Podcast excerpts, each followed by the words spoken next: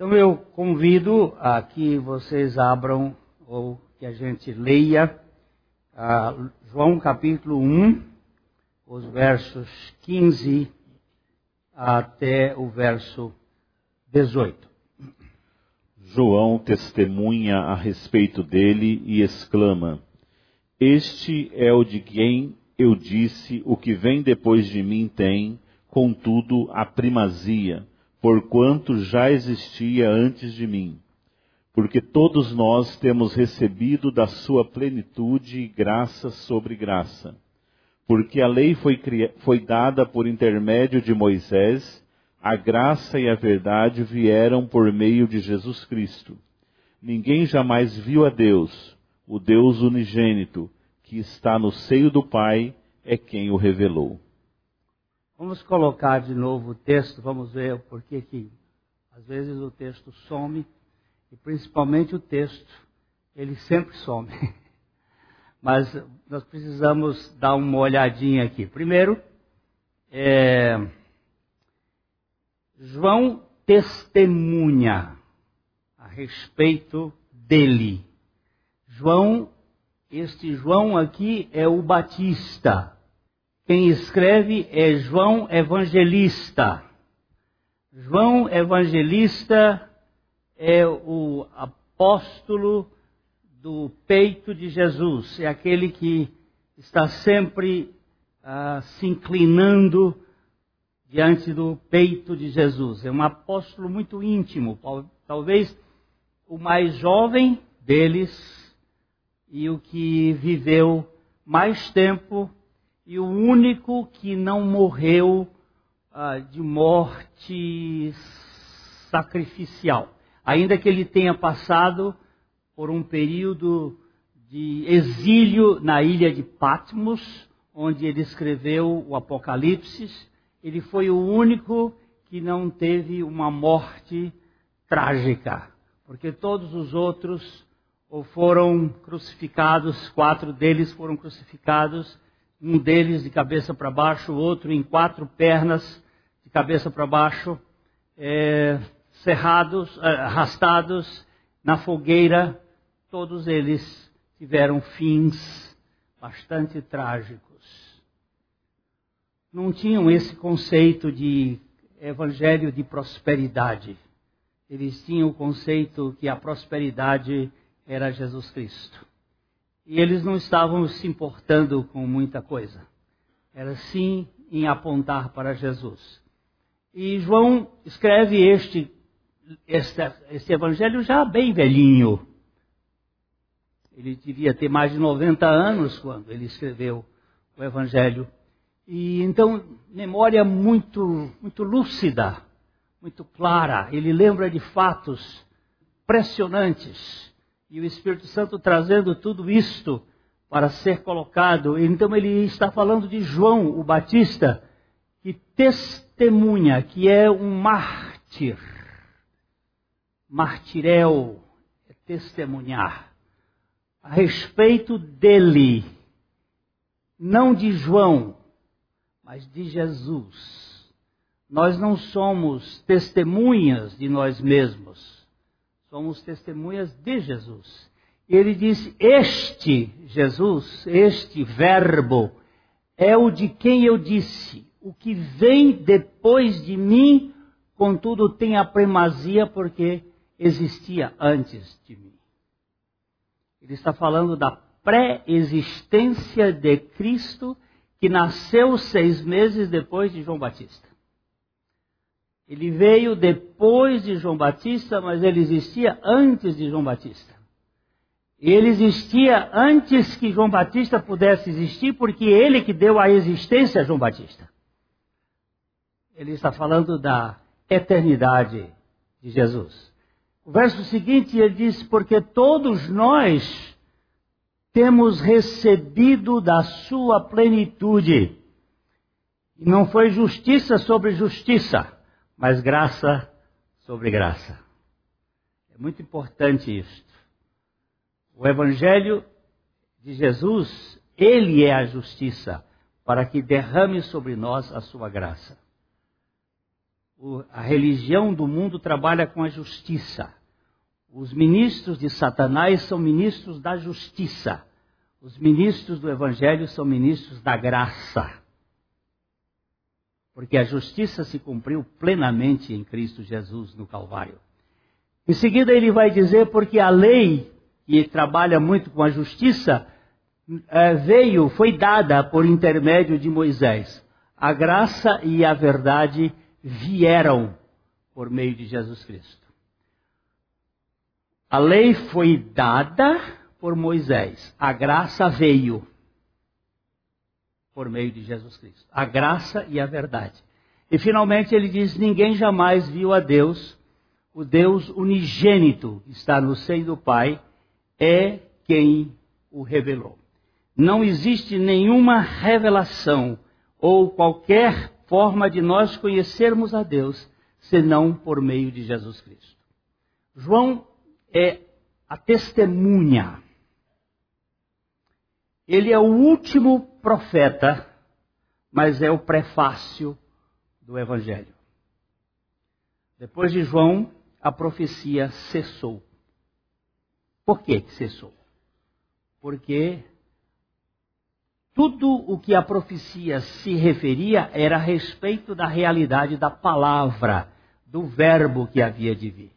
E quando o verbo veio, é a última linguagem.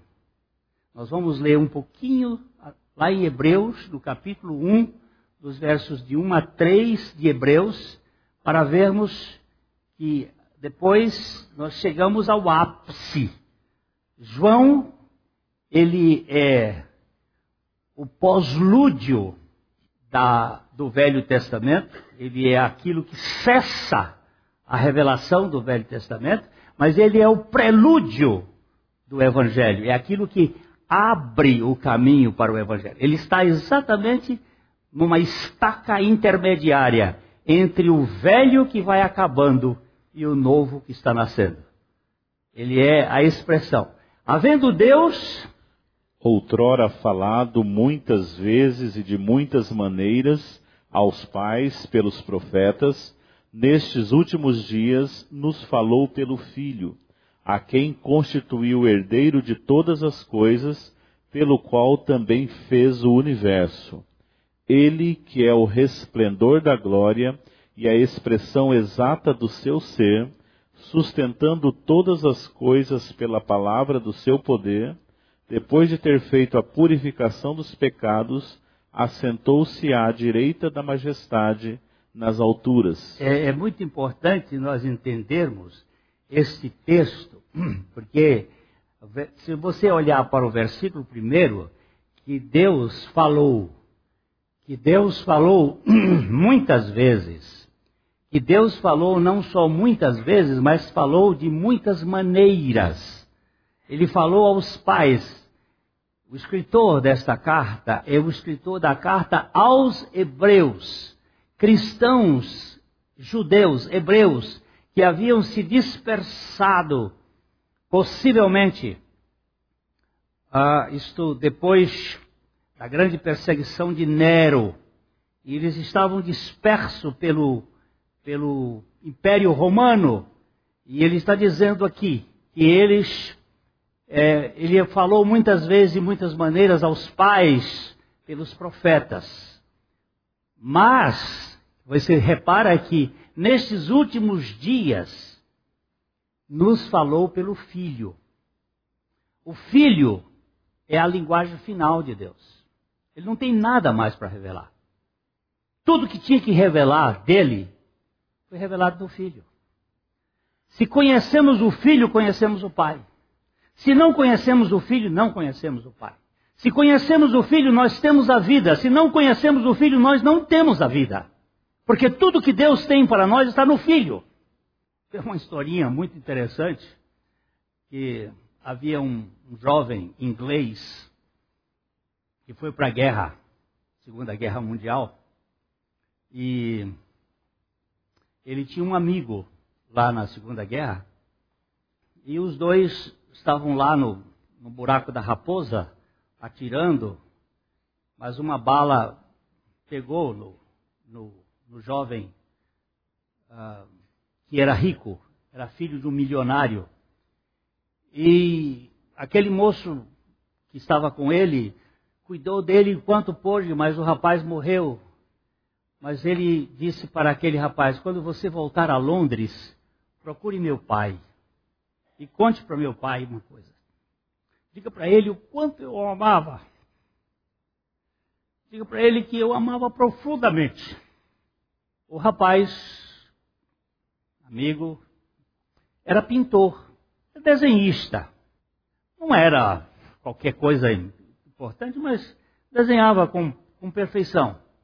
Então ele, quando voltou para Londres, ele desenhou um quadro com a figura do amigo que morreu, do filho do homem rico. Então ele foi lá na casa daquele homem, bateu. Lá, criados vieram. Ele disse: Olha, eu fui amigo do filho desse senhor e eu queria. Eu trouxe uma coisa para ele. Então, aquele homem recebeu e disse: O que você quer me dizer? Ele disse: Eu, eu estava com seu filho quando ele morreu.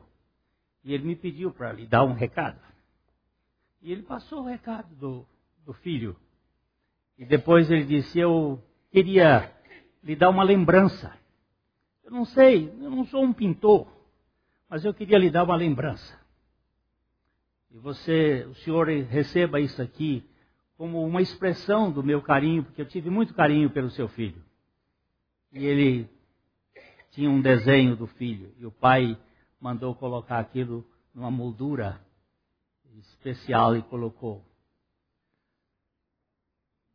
Aquele homem era dono de um de uma quantidade de quadros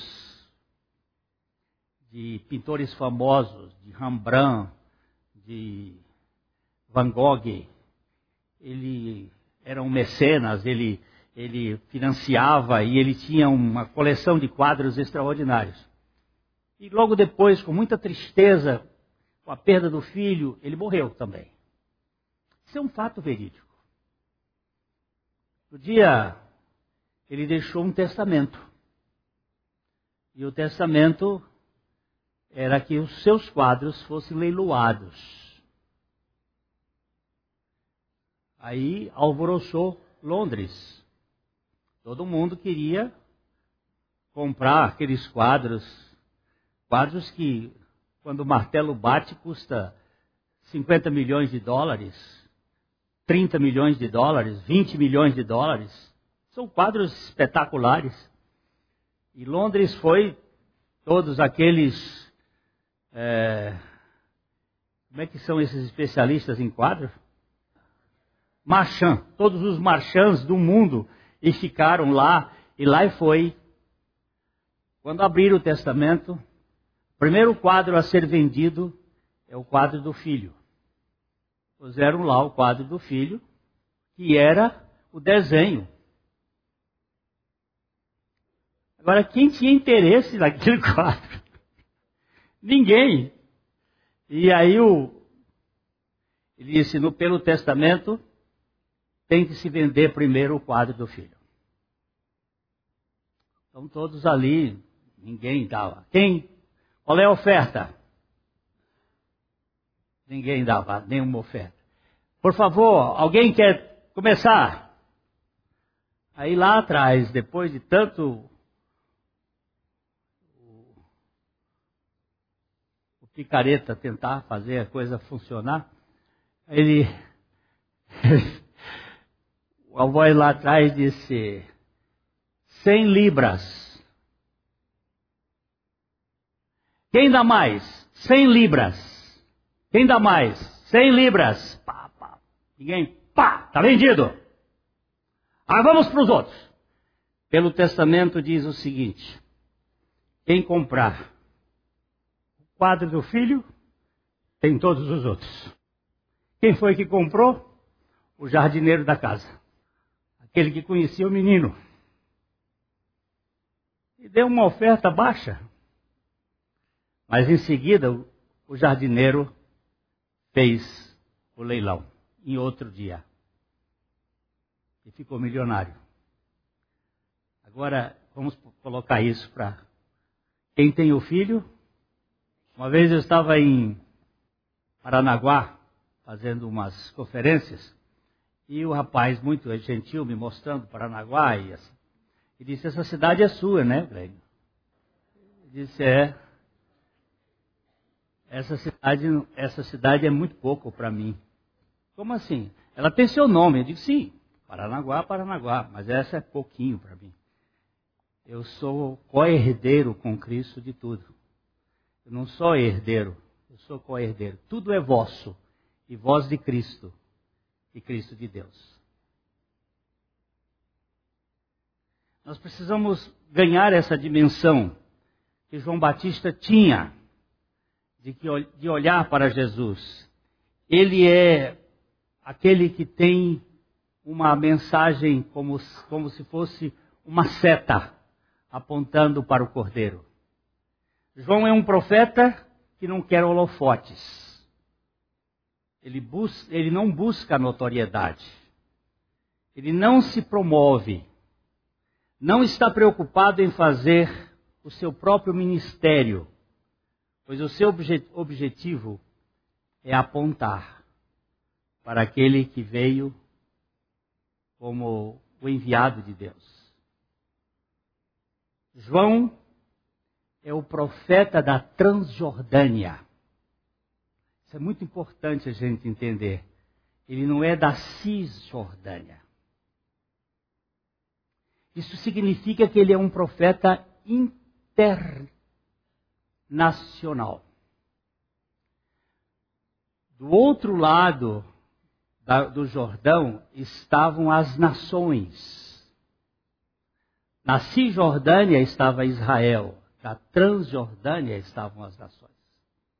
E João é um profeta que vem anunciar o evangelho ao mundo, não ao povo judeu apenas. Por isso ele foi selecionado por João, o apóstolo, para dizer que este homem, João o Batista, era a voz a voz do que clama. Não era a voz que clama. Era a voz do que clama. E o que clamava no deserto era Deus. Que clamava para um povo obstinado e rebelde, contradizente. Dia a dia o Senhor estendia para ele a sua mão, mas este povo tinha o seu coração empedernido, duro, era um deserto. E João vem com uma mensagem das nações, dos povos. A gente tem que entender a Bíblia dentro dos seus vários pontos. Por exemplo, Jesus fez duas multiplicações de pães. A primeira multiplicação de pães que ele fez ele fez na Cisjordânia. Portanto, ele fez do lado de Israel. E quando sobraram os cestos, porque Jesus ele é, é, ele é farto. Quando você presta atenção no Salmo 23, ele diz: Preparas uma mesa com a presença dos meus inimigos e o meu cálice transborda. Significa que no Evangelho de Deus existe abundância. Ele não faz um banquete para a gente ficar oprimido se vai faltar. Eu me lembro que há uns anos atrás nós recebemos um grupo de amigos na época do nosso aniversário em casa e a minha esposa fez um jantar. Eu passei tanto aperto. Quando eu fui vendo a quantidade de pessoas que chegava e o tamanho da panela. E a, a coisa foi me angustiando e eu passava sempre ali para ver. E a angústia foi tão grande que uma das irmãs que está aqui hoje presente, vendo o sofrimento, disse: Lá em casa eu tenho, era um arroz com bacalhau. Lá em casa eu tenho uns quilos de bacalhau já dessalgado. Eu digo: Então corre, E aí foram vários outros irmãos aqui da igreja e foram fazendo a comida e foram fazendo ali, porque se faltar é uma vergonha. E para Jesus nunca faltou. Ele, quando chegou na Cisjordânia, isto é, para o povo de Israel, que tinham doze tribos, sobraram doze cestos vazios, cheios. Doze cestos de pão de sobra. Ou seja, para cada tribo de Israel, um cesto cheio. Que ele estava dizendo? Eu tenho graça sobre graça. Eu posso suprir a fome de significado para vocês e depois ficar isto transbordante. Mas quando ele fez na trans, nas Transjordânia, isto é, do outro lado, do outro lado haviam sete nações. Sobraram sete cestos cheios. Porque ele não é só o Deus de Israel, ele é o Deus de todos os povos. Ele é o Deus dos árabes. Ele é o Deus dos samaritanos. Ele é o Deus dos brasileiros. Ele é o Deus de todas as nações. E ele vai salvar todos aqueles a quem por ele a sua graça for manifesta. Ele salva por sua graça. Graça sobre graça. Então, este João Batista, ele é, portanto, o fim do velho e o início do novo. Ele é o pós-lúdio do Velho Testamento e o prelúdio do Novo Testamento. É um canto, ele tem uma voz muito preciosa, a voz de anunciar aquele que é a redenção do homem. O seu palco deserto, com gente que vinha da Transjordânia e da Cisjordânia. É interessante você, quando começa a estudar os detalhes da palavra de Deus. Quando a turma vinha da Cisjordânia, isto é, os judeus, ele dizia assim: raça de víboras, quem vos fez fugir da ira vindoura? Mas ele era duro. Mas quando ele, aquela turma que vinha da Transjordânia, ele, ele anunciava que ele não era aquele que era o Cristo, mas que era o Cristo vinha para receber as pessoas que vinham para o mundo. As suas vestimentas não tinham grife, eram de pelos de camelo. O seu cardápio não era nada apetitoso. Era um, eu comprei a palavra de uma irmã que falou ali, não era nada apetitoso, era um comia gafanhoto e mel silvestre. Não é uma coisa assim que a gente. Se bem que o Dr. Shedd, ele falava de um tipo de gafanhoto semelhante a uma lacustra, uma forma de, de um, camarão, aí a gente já tem, pensa melhor, será que fica como um, um camarão? Mas, de qualquer modo, a figura é muito grotesca. Ah, mas este homem é um, uma seta certeira, pois ele aponta para o alvo certo. Ele é como uma placa na estrada assinalando o destino final. Cristo, Cristo, Cristo, o Verbo, o Verbo, o Verbo. Uma vez nós estávamos em Portugal e nós queríamos ir para uma região e tinha uma rotatória e nós começamos a procurar para um, a, a, região que nós íamos. E demos umas duas voltas. Depois é que nós vimos que a placa estava depois da rotatória num, num lugar assim. Tinha que ser alguma coisa lusitana mesmo. Não, não, estava no lugar onde devia estar. Estava posterior. O João não, ele começa a placa na porta da entrada. Olha aqui. É aqui que vocês têm que ver. Eu não sou o Cristo, eu sou só a voz. Eu sou aquele que vem anunciar. Ele é a testemunha de Jesus. João é a voz do que clama, ele não é a voz em si mesmo, ele é a voz daquele que tem, que clama no deserto, e o Senhor Deus falou com o povo judeu e o povo judeu não atendeu. Vamos dar uma lidinha em Romanos capítulo 10, os versos 17 até 21. Professor Manuel, o senhor leia o 10, a gente dá uma paradinha, depois a gente vai andando até chegar um pouquinho para você ver Romanos capítulo 10. Eu sei que esse assunto vai demorar um pouquinho. A gente vai domingo que vem falar um pouco mais, porque pelo tempo que eu estou vendo aqui, nós não vamos conseguir concluir o que foi anotado hoje, mas sem dúvida é, nós vamos voltar. Não temos pressa até que o Senhor Jesus Cristo volte. Nós vamos andando. Né? Eu disse quando estávamos estudando Daniel que eu não sabia se ia acabar, se o Senhor voltaria. Também aqui. Eu acho que o Senhor está muito próximo para voltar, mas esse tempo a gente não sabe quando é que vai ser. Então aqui, é, Romanos 10, ele diz: E assim a fé vem pela pregação, e a pregação pela palavra de Cristo. Por favor, preste bem atenção no verbo vir. A fé vem.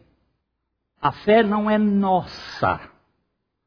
A fé é um dom de Deus e é um dom da graça, mas ela vem pela pregação, pela, pelo queruxon, pela proclamação da palavra de Deus ou de Cristo.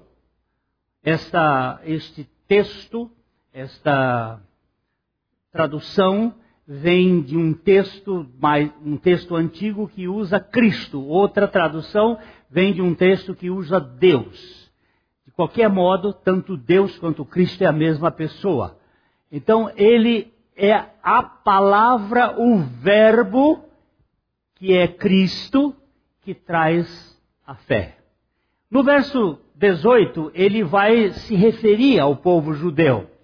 Mas pergunto Porventura não ouviram? Sim, por certo. Por toda a terra se fez ouvir a sua voz e as suas palavras até aos confins do mundo. O, o, o apóstolo Paulo, ele está falando que os judeus certamente eles ouviram a palavra. Porque ela foi proclamada. Ela foi anunciada. Isso aqui tem um, um certo sentido assim mais de um, anacoluto, uma figura de linguagem, em que ele está tratando assim de, da terra como um todo. Lógico que não tinha chegado no Brasil, nem, nem, nem na América. Por toda a terra significava uma figura naquele perímetro da época. Não foi proclamado isso por todo mundo? Aí no verso 18, 19. Pergunto mais: Porventura não terá chegado isso ao conhecimento de Israel? Moisés já dizia: Eu vos porei em ciúmes com um povo que não é nação. Com gente insensata eu vos provocarei a ira. Ah, ele está dizendo que Israel ia ficar para trás por causa da dureza do coração de Israel. Ele iria colocar ciúmes no coração de Israel por causa de um povo que não era nação. Esse povo que não era nação, somos nós, a igreja.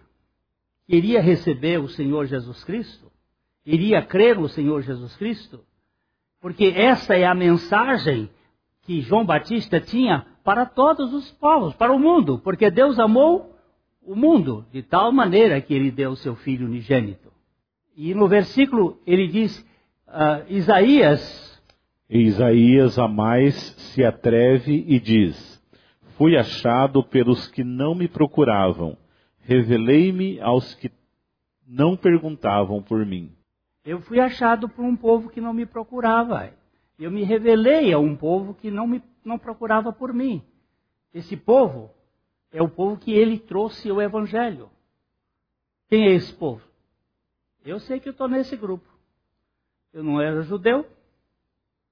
Agora veja o verso 21.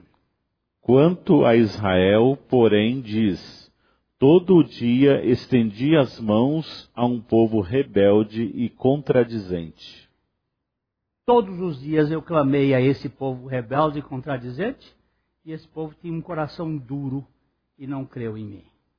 Mas todo aquele que crê, vamos dar uma olhadinha, um outro texto que já vimos uma outra vez, mas a gente tem que ir e voltar. João capítulo 3, 16 a 21.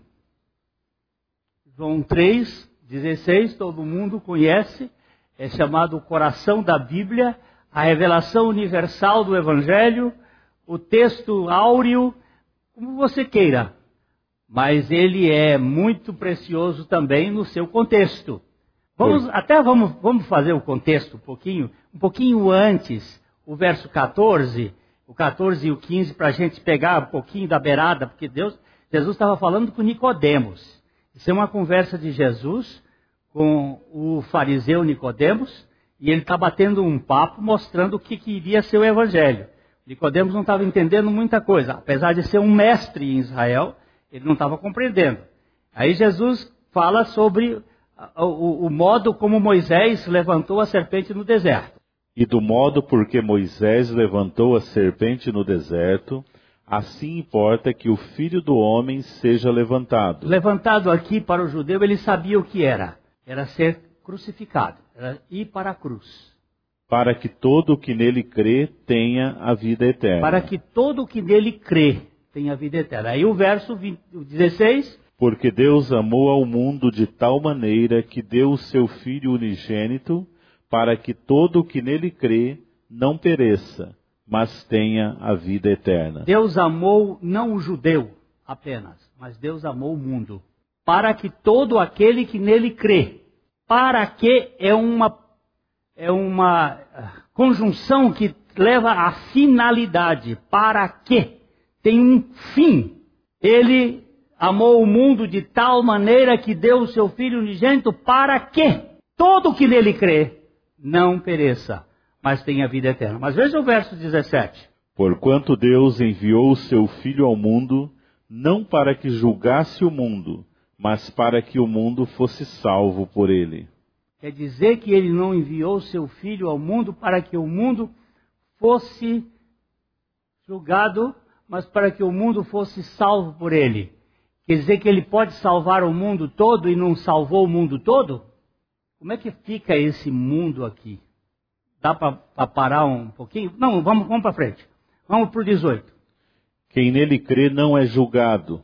O que não crê já está julgado porquanto não crê no nome do unigênito Filho de Deus. Muito bem, 19. O julgamento é este: que a luz veio ao mundo, e os homens amaram mais as trevas do que a luz, porque as suas obras eram más. Pois todo aquele que pratica o mal aborrece a luz, e não se chega para a luz, a fim de não serem arguidas as suas obras. Quem pratica a verdade aproxima-se da luz, a fim de que as suas obras sejam manifestas, porque feitas em Deus. Agora vamos dar uma lidinha só rapidinho, só para a gente pegar um pouquinho, deixar isso como uma forma de formiga na sua mente, para ficar mordendo. Capítulo 17 de João, versículo 9. João 9, João 17, 9. É por eles que eu rogo, não rogo pelo mundo, mas por aqueles que me deste, porque são teus. Verso 10. Ora, todas as minhas coisas são tuas, e as tuas coisas são minhas, e neles eu sou glorificado. Volta ao verso 9. É por eles que eu rogo, não rogo pelo mundo, mas por aqueles que me deste, porque são teus. Preste bem atenção na Bíblia. É bom nós olharmos a Bíblia. Ele veio salvar o mundo, mas ele não roga pelo mundo, mas ele roga por aqueles que por ele foi dado. Como é que você sabe que você foi dado a Deus? Porque você crê. Todo aquele que nele crê. A fé é um dom de Deus. É um dom da graça de Deus. E a fé veio por Jesus. Dele. Fé é, é dele. Ah, que você mexeu nesse assunto, vamos para Gálatas capítulo 3. Vamos pegar, vamos começar com versos 16, 17, 18, 19, 20 e 21. Ora, as promessas Gálatas, de lá. Ora, as promessas foram feitas a Abraão e ao seu descendente. Presta bem atenção. Não diz e aos descendentes, como se falando de muitos, porém como de um só, e ao teu descendente, que é Cristo. As promessas que Deus deu a Abraão tinham uma finalidade: o descendente. E esse descendente é Cristo, não é Isaac. Isaac não é o fim. A placa de João Batista aponta para a finalidade, para aquele que é o fim de toda a realização. Não foi Isaac. Isaac foi meio, foi uma ponte, o fim de todas as coisas, onde tudo Deus realiza, é Cristo. Versículo 17. E digo isto: uma aliança já anteriormente confirmada por Deus, a lei, que veio 430 anos depois, não a pode abrogar, de forma que venha a desfazer a promessa. Deus fez uma promessa a Abraão que em, no seu descendente seriam abençoadas todas as famílias da terra. Quantas são as famílias da terra? Tem dez, quem disser. Três. Só são três as famílias da terra. Cão sem Jafé. Não existe mais do que três famílias. Capítulo 12 de, de, de Gênesis vem depois do capítulo 11. O capítulo 11 vem depois do capítulo 10. O capítulo 10 e 11 falam das três famílias para, para quem Jesus viria. E para as pessoas a quem Jesus viria. E ele diz: uma aliança anteriormente confirmada, que foi a aliança de Abraão, lá naquele momento em que Deus passou pelo fogo sozinho e Abraão dormia. Capítulo 15 de Gênesis. Uma aliança da graça que Deus fez sozinho. Ela não pode ser anulada por uma aliança que veio 430 anos depois. Essa aliança de Moisés não pode abrogar a aliança da graça que foi feita com Abraão. Não pode abrogar. Deus tem uma palavra anterior. Nós não somos salvos pela lei. E a lei não pode ser instrumento de salvação. A lei pode diagnosticar quem nós somos. A salvação é pela graça. E somente pela graça. E eternamente pela graça. E aí no versículo 18. Porque se a herança provém de lei, já não decorre de promessa mas foi pela promessa que Deus a concedeu gratuitamente a Abraão. Vamos, vamos deixa eu voltar, deixa eu ver se é que trava lá em cima. Dominus tecum, o Senhor seja conosco. Vamos fazer um pedido assim em latim, talvez seja ouvido. Já foi, né? E aí vamos fazer um trabalho para esse bicho funcionar. Porque a herança não a herança porque se a herança provém da lei, se a herança de Deus provém da lei, já não decorre da promessa, mas foi a promessa que Deus concedeu gratuitamente a Abraão. Versículo 19. Qual, pois, a razão de ser da lei? Foi adicionada por causa das transgressões, até que viesse o descendente a quem se fez a promessa e foi promulgada por meio de anjos, pela mão de um mediador. Olha, ele está dizendo qual é a razão da lei, por que existe a lei? Foi adicionada. Foi colocada ali por causa das transgressões, até que viesse o descendente. Aquele a quem João Batista aponta, até que viesse o descendente. E foi, foi aquela lei de lá foi promulgada por anjos não foi promulgada propriamente pelo sangue do Cordeiro.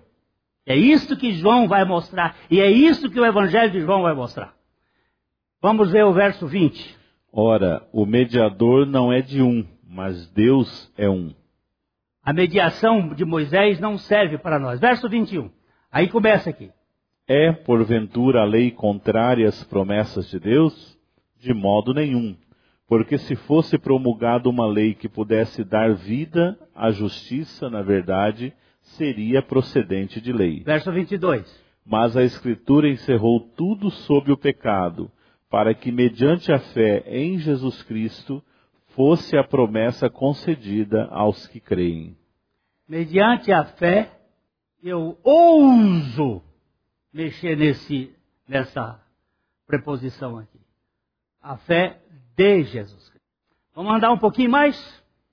Mas antes que viesse a fé, estávamos sob a tutela da lei e nela encerrados, para essa fé que, de futuro, haveria de revelar-se. Mas antes que viesse a fé, porque a fé veio em Jesus Cristo, e é a fé de Jesus Cristo que nos dá a garantia de crermos. Versículo 24. De maneira que a lei nos serviu de aio para nos conduzir a Cristo, a fim de que fôssemos justificados por fé. Que é aio? Alguém pode Guia. dizer aqui? Não, não vá para a cozinha.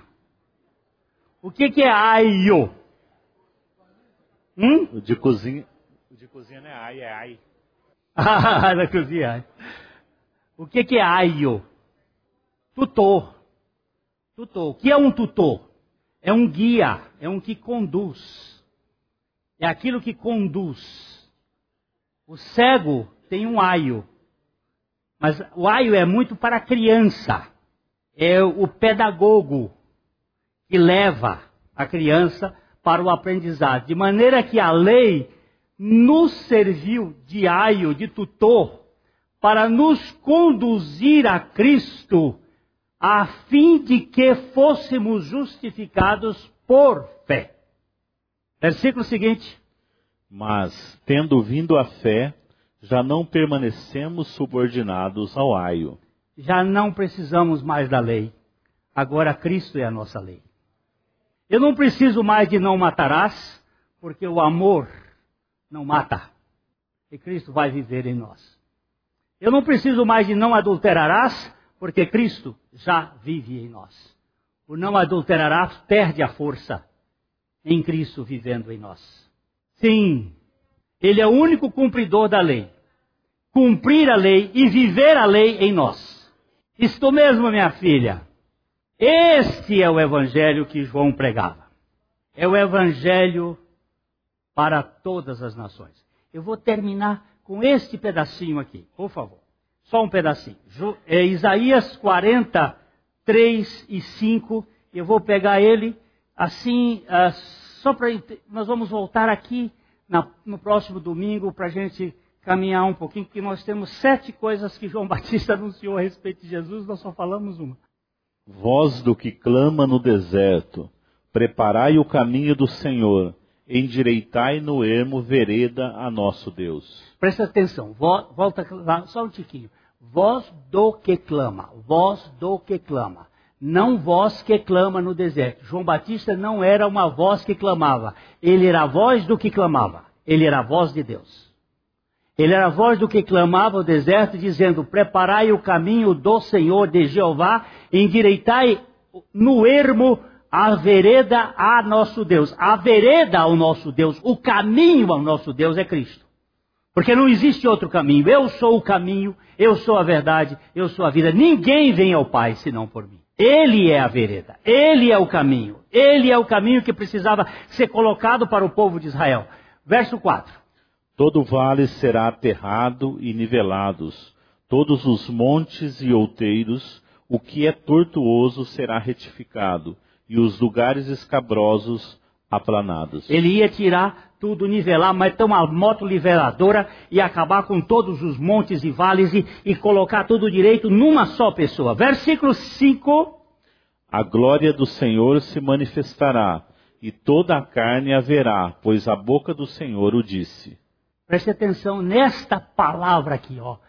A glória do Senhor se manifestará, a glória que nós cantamos glorioso, a glória do Senhor se manifestará e toda a carne toda a humanidade e toda a encarnação das pessoas, pois a boca do Senhor o diz para todas as nações. Agora preste atenção em Mateus capítulo 3, Mateus capítulo 3, versículo 3, que Mateus omite propositadamente o versículo 5.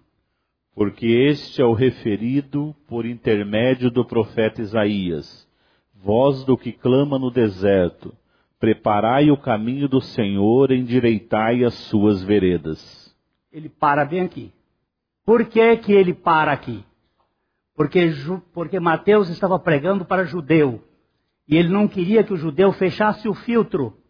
Porque se ele dissesse que toda a carne viria à glória do Senhor, o judeu dizia: Eu não quero esse Jesus. E primeiro a palavra tem que conquistar para ela gerar fé e poder gerar confiança no Senhor. Agora vamos ver como é que Lucas faz? Lucas capítulo 3, versículos 4 e 5. Lucas estava pregando para gregos. Então ele acrescenta todo o texto. Ele não omite. Ele dá o texto todo para mostrar que Deus é o Deus não só de judeus, mas o Deus de todas as nações. Ele estava pregando para um camarada chamado Teófilo, um amantíssimo Teófilo, e então ele queria que Teófilo conhecesse a palavra de Deus, para que a palavra de Deus gerasse fé nele. Conforme está escrito no livro das palavras do profeta Isaías: Voz do que clama no deserto, preparai o caminho do Senhor, endireitai as suas veredas. Todo vale será aterrado e nivelados todos os montes e outeiros. Os caminhos tortuosos serão retificados e os escabrosos aplanados e toda a carne verá a salvação de Deus. Presta atenção como é objetiva a Bíblia. Quando você prega para uma pessoa, você tem que pregar segundo a compreensão daquela pessoa. Se você vai pregar para uma pessoa que tem muito conhecimento, você pede a Deus um texto que tenha o conhecimento, porque a erudição não está no sujeito, está na palavra de Deus. E aí você vai mostrar para ele que aqui o, o, o Lucas que queria que o, o grego soubesse, disse: E toda a carne verá a salvação de Deus. Esse é o evangelho de Deus para todas as nações, para todos os povos, para que todo aquele que nele crê não pereça, mas tenha vida eterna. Senhor, eu te dou graças porque a fé vem de Jesus. E o Senhor nos dá fé para crer em Jesus. É tão precioso. A minha filha está aqui, ela sabe de um caso que ela, quando pequena, queria me dar um presente. Mas ela não tinha dinheiro. E um dia ela era dia dos pais, qualquer coisa. Ela disse, pai, eu queria te dar um presente. Mas eu não tenho dinheiro. Eu abri a carteira, mostrei a carteira para ela, e ela, muito esperta, tirou a dota maior. Ela já sabia que com aquela maior ela podia comprar alguma coisa. E aí ela foi com a mãe e comprou uma camisa para mim. Quem deu o presente para mim? Foi ela. Mas quem deu o presente para mim? Fui eu. Quem dá a fé para você é Deus para você crer nele. Isso chama-se dom da graça de Deus. Ele nos dá para nós crermos. É, eu não sei explicar isso. Eu sei que é a graça de Deus operando em nós. Olha para Cristo. Olha, pecador. Pois por ti sofreu o cálice amargor. A mensagem que você acabou de ouvir faz parte do Ministério de Comunicação Palavra da Cruz. Temos um grande acervo de estudos bíblicos em áudio e vídeo. Distribuímos também gratuitamente o jornal mensal Palavra da Cruz. Entre em contato conosco pelo fone 0 operadora 43 33 728900 ou pelo e-mail livraria@piblondrina.com.br. Visite-nos pelo site www.livrariapiblondrina.com.br ou acesse www.piblondrina.com.br. Graça e paz.